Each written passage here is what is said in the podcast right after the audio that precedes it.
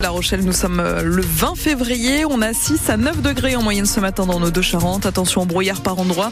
Ce sera nuageux pour toute la journée. François Petit-Demange, l'interdiction de pêche dans le golfe de Gascogne se termine ce soir. Il est encore trop tôt pour savoir si elle a permis euh, de protéger réellement les dauphins, mais la tendance semble positive pour les chercheurs de La Rochelle, même si la période critique n'est pas terminée. Dès minuit, les fileyeurs de la Cotinière, de La Rochelle, de Royan pourront repartir en mer après un mois à quai.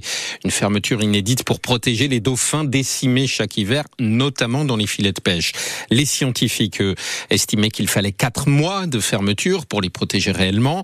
Le gouvernement a opté pour quatre semaines et les chercheurs de l'Observatoire Pélagis basé à La Rochelle ont bien constaté des changements. Rémi Brancato a assisté à l'autopsie de dauphins échoués. Deux corps de dauphins sont disposés sur les tables d'autopsie dans cette salle près du parking de l'université. Là, on a une petite abrasion qui est. C'est Sarah Wundt, vétérinaire épidémiologiste, qui supervise le travail. Il a l'air d'avoir de l'hémorragie, effectivement. L'un des deux dauphins s'est échoué sur une plage de l'île de Ré il y a quelques jours. Rien n'indique que la pêche soit en cause. Les animaux qui meurent de capture, euh, généralement, on va avoir euh, des marques linéaires euh, qui sont parallèles entre elles. Sur celui-là, on n'a pas de traces évidentes de contact avec un engin de pêche. Sur la vingtaine d'autopsies du mois de janvier, la vétérinaire a noté un vrai changement après l'interdiction de pêcher. Le dernier qu'on a fait juste avant la fermeture, euh, c'était clairement un cas de capture hein, avec des marques très évidentes. Depuis ça, euh, on n'en a plus. Ces dernières semaines, l'Observatoire Pélagis a noté une baisse des échouages de dauphins.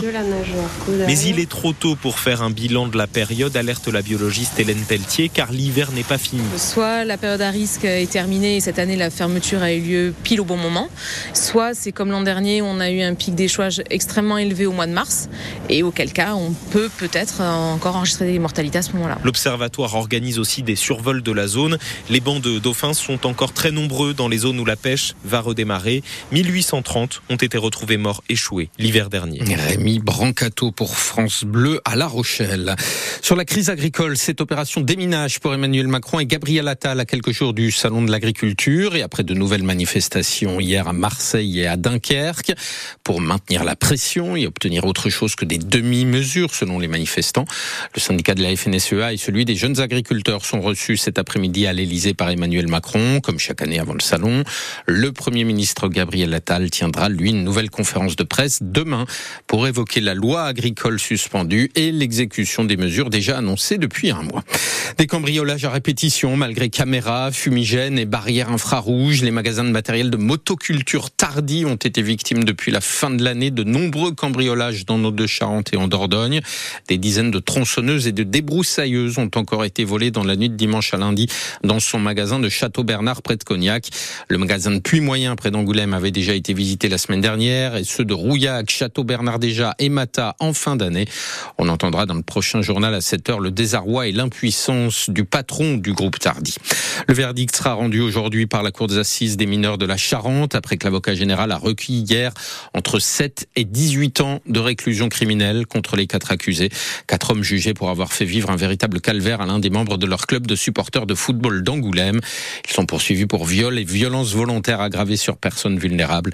Des inscriptions antisémites et des actes de torture et de barbarie avaient même été retenus dans un premier temps. Et François, c'est une petite révolution pour le journal Sud-Ouest. Oui, un changement de taille, au propre comme au figuré, afin de faire des économies. Le quotidien régional Sud-Ouest lance officiellement aujourd'hui sa nouvelle formule. Un léger changement de logo, une mise en page différente, mais surtout un changement de format. La hauteur du journal diminue de 12%.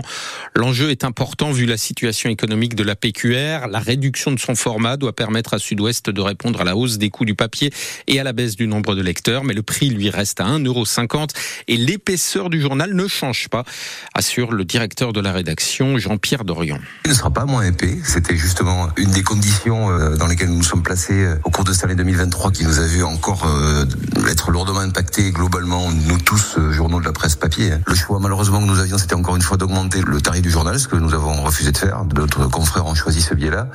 Et nous, pour ces raisons économiques Parce que c'est la première des causes qui nous a valu de, faire ce choix. On, a choisi de, réduire la taille et le format, non pas l'épaisseur, et 12% d'économie. Pour vous donner une idée, à l'échelle de ce qu'est l'économie du, journal Sud-Ouest, c'est 11 000 tonnes de papier par an au Sud-Ouest, donc c'est 12% de, de, taille en moins, c'est un million d'euros, grosso modo, d'économie. C'est aussi un million d'euros d'investissement pour notre lourd outil industriel, les rotatives. Puis on a aussi, dans la foulée de ce choix-là, à tenir notre engagement écologique qui est déjà entamé depuis longtemps. Le directeur de la rédaction du journal Sud-Ouest au micro France Bleu de Thomas Coignac. Ajoutons que le quotidien Charente Libre a lui aussi changé de format, légèrement plus petit, avec là encore euh, nouvelle maquette et nouveau logo et un prix toujours à 1,20€ pour Charente Libre. Le projet de contournement de Maran approuvé à 80%. Le conseil départemental de la Charente-Maritime a révélé hier le résultat de sa concertation. 80% des 232 personnes qui ont donné leur avis sont favorables au tracé court par l'est de Maran proposé par le département. Les principales oppositions des riverains du futur contournement qui fera 5 km à travers le Marais. Mise en service prévue à l'horizon 2030-2032. Il y en aura pour 60 millions d'euros. Le conseil départemental va maintenant demander au gouvernement de participer à son financement. On ne pourra pas rouler sur le pont d'Oléron la nuit prochaine. Fermeture complète entre minuit et 3 heures du matin. C'est la suite des travaux commencés en janvier et qui vont durer 3 mois. Travaux sur trois piles du pont où les points d'appui du tablier ont glissé de plusieurs centimètres.